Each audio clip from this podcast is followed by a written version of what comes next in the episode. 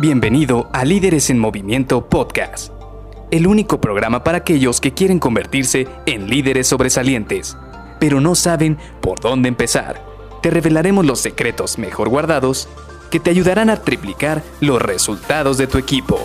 Con ustedes, su anfitrión, mentor en temas de liderazgo, CEO de Líderes en Movimiento y persona que piensa que Maná es el mejor grupo de rock mexicano, Luis García.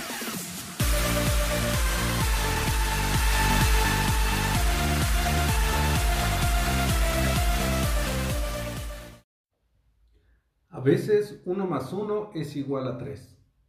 Hola, ¿qué tal? Soy Luis García y te doy la bienvenida a Líderes en Movimiento Podcast. Quisiera que hoy platicáramos de esta frase que yo la he visto y es muy popular, la verdad es que yo la veo en muchos lados, donde uno más uno es igual a tres. Y dejemos de lado la parte matemática. ¿Por qué? Porque yo también soy ingeniero y no va a faltar quien me diga, oye, pero es que lo que tú estás diciendo es, una, es un error, es que uno más uno es dos. Y no, ahorita no hablemos de la parte de matemáticas, de la parte ingenieril, de la parte técnica.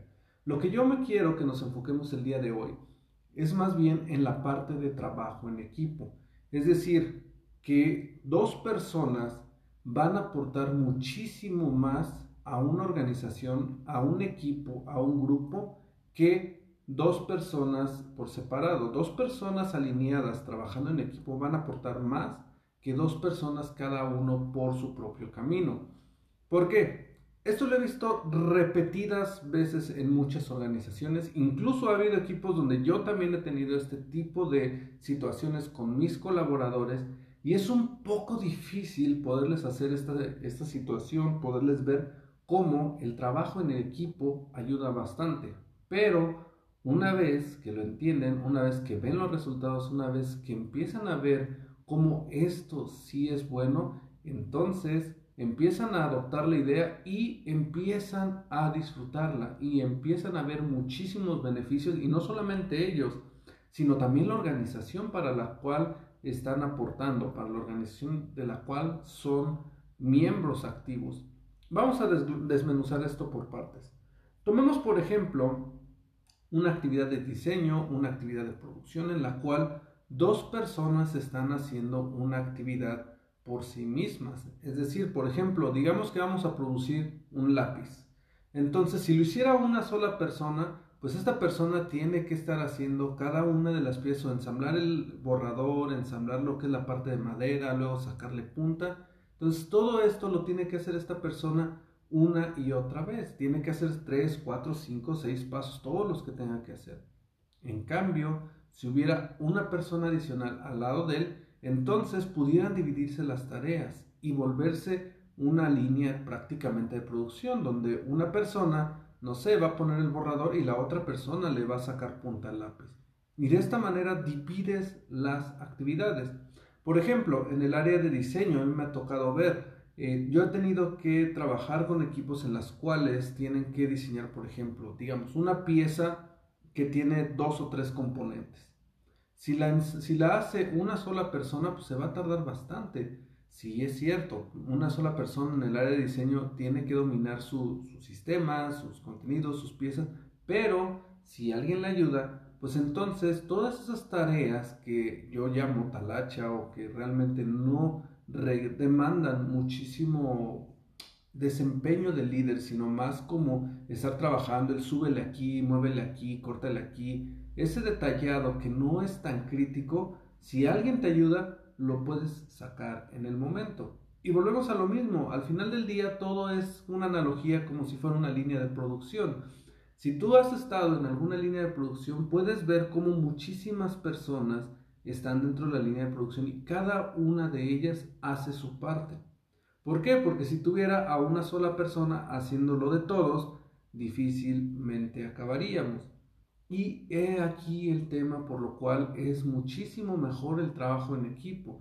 Cuando tú logras hacer que tus colaboradores se sincronicen y trabajen en equipo, los resultados empiezan a verse de esa manera. Es como si estuviera reduciendo el tiempo en el cual le toma cada uno de tus colaboradores para hacer alguna actividad. ¿Por qué? Porque cada uno de ellos está dividiendo un poco el trabajo y entre todos sacan la misma cantidad de trabajo, la misma cantidad de actividades, pero en un menor tiempo. Ahí es donde está la magia, ahí es donde está lo que se puede hacer, ahí es donde está lo tangible. ¿Cómo lo vas a hacer? Pues prácticamente aquí ya va a ser pues tarea tuya que vas a tener tu equipo a tu cargo. Tú tienes que identificar cuáles son las tareas en las cuales tus, colaboradores pueden apoyarse unos con otros, cómo lograr esa sinergia, cómo lograr que trabajen en equipo, cómo apoyarse uno con otro. Y es que a veces ni siquiera tiene que ser una actividad en específica que tienen que hacer entre dos o más personas. Simple y sencillamente cuando todo el mundo está alineado con un objetivo, todo el mundo va a dar de sí lo que está dentro de su cancha y un poco más. Por ejemplo, me ha tocado ver gente en departamentos de, de calidad que incluso apoyan al área de producción ayudándoles, poniendo manos, echando ahí los kilos para que las cosas salgan. O por ejemplo, departamento de manufactura que realmente no debería estar embarcando piezas, también de repente me ha tocado ver cómo van al almacén de embarques y por completar un, un pedido con el cliente rápidamente se ponen el overall y empiezan a ayudar al siguiente equipo para sacar el objetivo. Pero esto es cuando hay una sinergia de equipo, cuando todos se ponen el, el overall y cuando se olvidan de aquella situación de pensar, si esto no está dentro de mi cancha, yo no lo debo de hacer.